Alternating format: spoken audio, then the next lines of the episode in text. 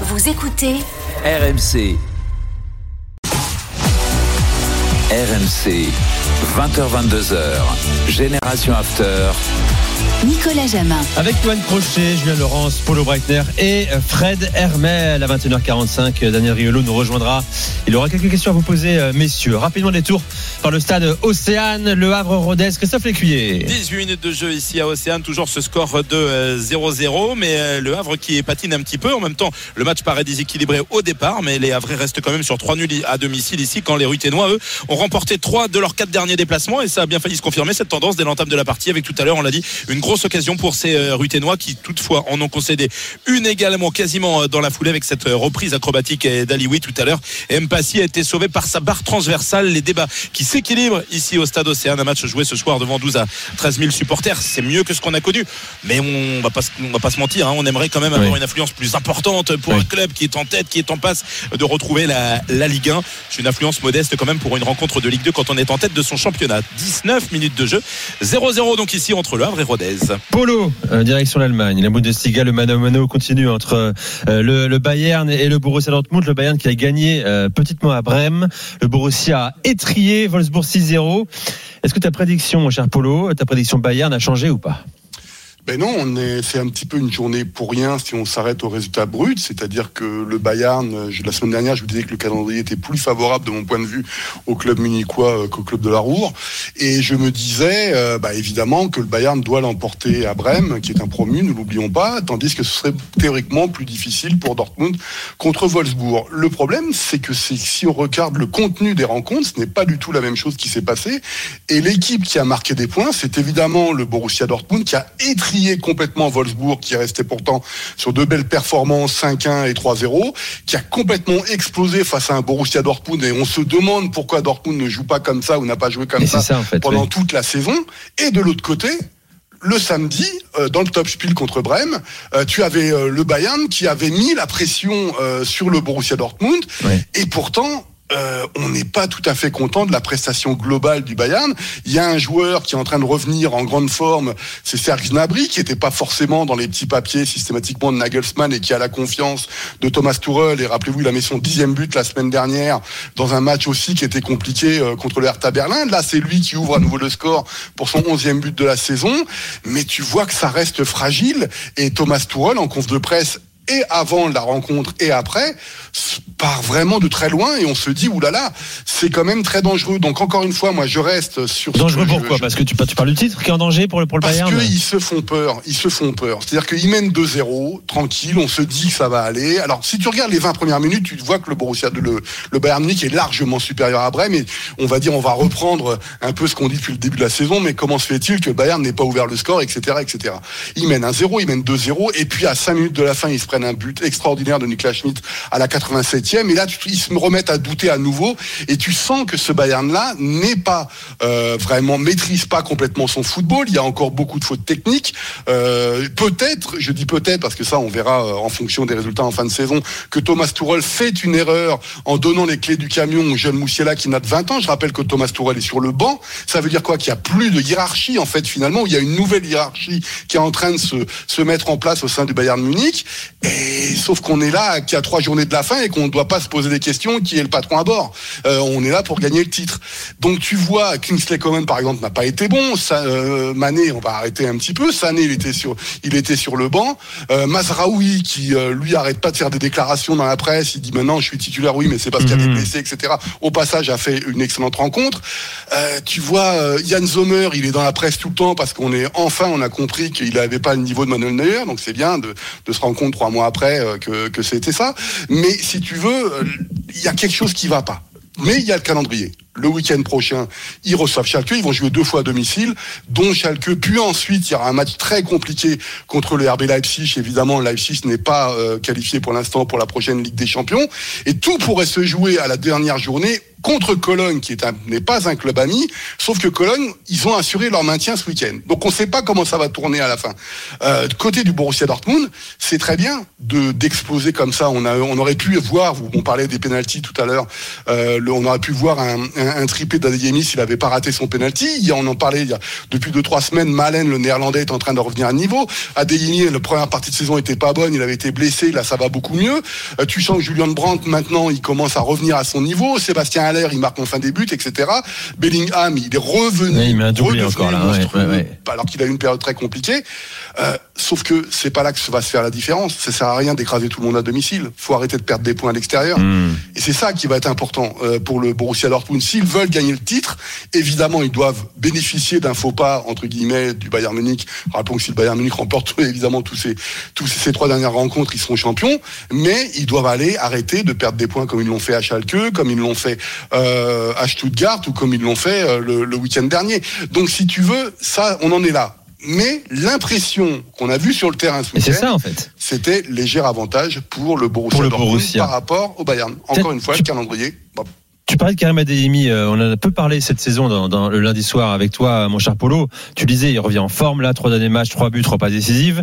Bon, il est effectivement loin de ses stats hein, de la saison dernière avec le RB Leipzig. hein. il, a, il a terminé la saison en Bundesliga à 19 Salzbourg. buts, à Salzbourg pardon, à, à 10 avec 19 buts. Euh, comment tu juges son évolution justement? C'est quoi Il n'a pas Euh, encore rencontré euh, le coach ou euh, l'équipe euh, qui- Non, non, il a confiance. Justement, c'est le genre de genre de joueur qui aime bien avoir la confiance du coach systématiquement. Alors c'est un petit peu euh, un pis-aller cette expression, mais c'est vrai qu'il y a des joueurs qui s'en fichent un petit peu. Il y en a qui sont vraiment dans la confiance et qui veulent jouer systématiquement. Adeyemi, moi je, bon, il est encore très jeune, hein, n'oublions pas, hein, il a la vingtaine. Hein, c'est c'est quand même, c'est un joueur qui est extrêmement rapide. Je me suis toujours méfié moi des joueurs, des attaquants très très rapides parce que souvent ils évoluent pas correctement techniquement parlant parce qu'ils se reposent euh, sur leur vitesse.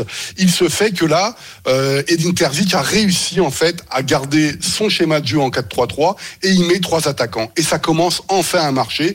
Il a plus de blessures. Adeyemi est sur côté gauche. Il alterne parfois avec Malen côté gauche, côté droit.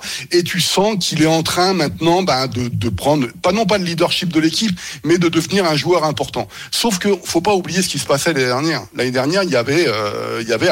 Et Haaland, euh, ben, et tout, il, absorbait toute la lumière à lui tellement il marquait des buts tout le temps, tout le temps, tout le temps. Et donc ça pénalisait peut-être un petit peu l'expression de l'équipe. De, de l'équipe. Là, Adeyemi, il est international allemand, il n'est pas encore titulaire en équipe d'Allemagne au passage, faut pas l'oublier. Mais il, voilà, il a eu six mois compliqués, il a eu sa blessure, etc.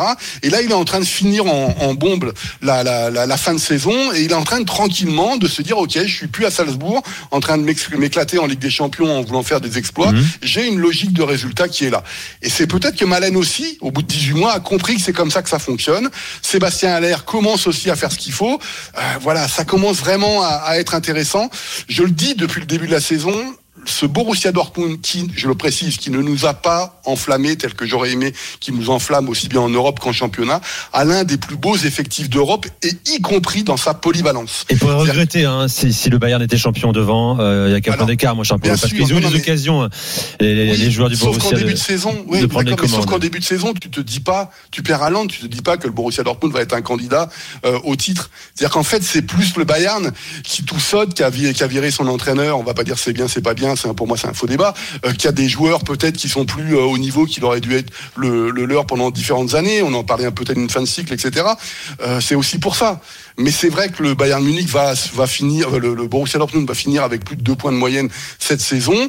Il mérite le titre aussi bien que le Bayern Munich, mais ça serait quand même une énorme surprise quand tu sais qu'ils ont changé Mmh. d'entraîneur en début de saison, qu'il y avait un nouvel effectif, etc. Et si euh, Bellingham se barre à la fin de la saison, bah, va falloir reconstruire encore une fois l'année prochaine et on ne sait pas comment ça va tourner. Euh, Bellingham, les gars, ça avance euh, chez vous en Espagne ou en Angleterre? Alors, il y a euh, José Félix Diaz, qui est le rédacteur en chef du journal Marca, un vieux copain et quelqu'un de très, très, très bien informé, qui a annoncé il y a quelques jours qu'il y avait un accord euh, entre le Real et, et Bellingham. Il est évident que bah, le milieu de terrain du Tu Real empiler là, ouais. Ouais, enfin, mais Kroos, Modric, ils vont faire un an, mais bon, euh, ils ont, ils ont quand même euh, à deux, euh, 70 ans, quoi, presque. Donc, euh, quand même, pas, je veux dire, c'est. Chouameni, C'est- voilà, voilà. aussi. Mais voilà, et, et c'est le genre de joueur qui, euh, comme dirait le président Florentino Pérez, a le talent. pour- il est né pour jouer au Real Madrid, quoi. Ah, voilà. bon, Donc, il l'a pas dit, mais sont enfin, nés pour jouer au Real. non, mais ça veut dire que oui, il, a- il aime beaucoup dire ça en fait. qu'il y a des joueurs qui sont nés pour C'est-à-dire être- avoir beaucoup de talent, avoir une certaine classe. Ah, euh, voilà, ça. tu vois. Genre Julien Faubert, Jonathan Woodgate. Oui, mais, et oui, sauf que euh, Julien Faubert, euh, Florentino Pérez n'était plus là. Et, et Jonathan Woodgate, euh, l'ami Julien pourra le confirmer, il était très très fort quand il arrive au Real, Bien sauf qu'il se blesse toutes les cinq minutes et, et ça, ça a été l'un des grands flops. Mais tout ça Le pour plus dire dur, que ce sera pas trop entre Bellingham et le Real, ce sera entre le Real et Dortmund. Parce que bon, entre Bellingham et le Real qui trouvent un accord, je pense que c'est pas trop compliqué par Oui. rapport à ce que peut offrir le Real. En revanche, entre Non, mais ça veut dire que Bellingham, a envie de venir au va Real. négocier dur. Ouais, Oui, oui, sûr. mais ça c'est Le sûr. vrai mais après, problème, c'est la clause de départ. C'est-à-dire qu'il y a plein de choses qui rentrent en jeu. Aujourd'hui, il y a une clause de départ à 150 millions qu'apparemment le Real ne veut pas payer. non, mais sans mais, il mais paye. quand on te met, mais quand on se met à la place du Borussia Dortmund, s'il reste une saison de prix, une saison de plus, Bellingham, la clause elle est plus de 150, elle est de 100 millions. Donc c'est plus les, mais il y a aussi plein de paramètres qui rentrent, Ouais, en, qui rentrent en compte euh, dans, dans, dans, dans ces transferts. Euh, le, Bo- rappelons que le Borussia Dortmund veut faire sauter cette clause, absolument prolonger Bellingham à un montant qu'on n'aurait jamais vu en Bundesliga pour un joueur, en tout cas pour le, pour le, le Borussia Dortmund. Euh, évidemment, le, le Bayern est sur une autre planète pour essayer de le conserver une saison de plus, justement parce qu'on sent que cette équipe, elle peut avoir une épopée, notamment une épopée européenne ensemble.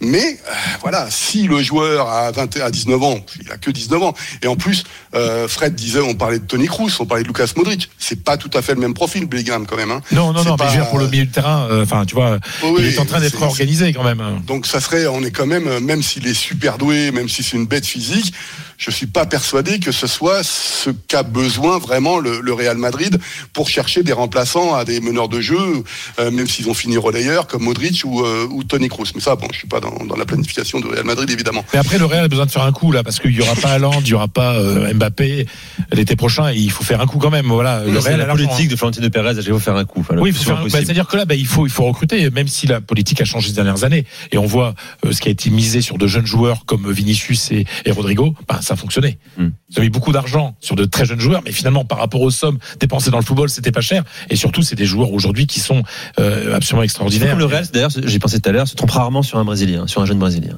Bah, bah, tout simplement parce qu'ils ont un et parce que le, le chef du recrutement au Real, euh, c'est Un Brésilien Brésil- qui s'est raté au. Real, un Brésilien qui s'est vraiment raté au Real.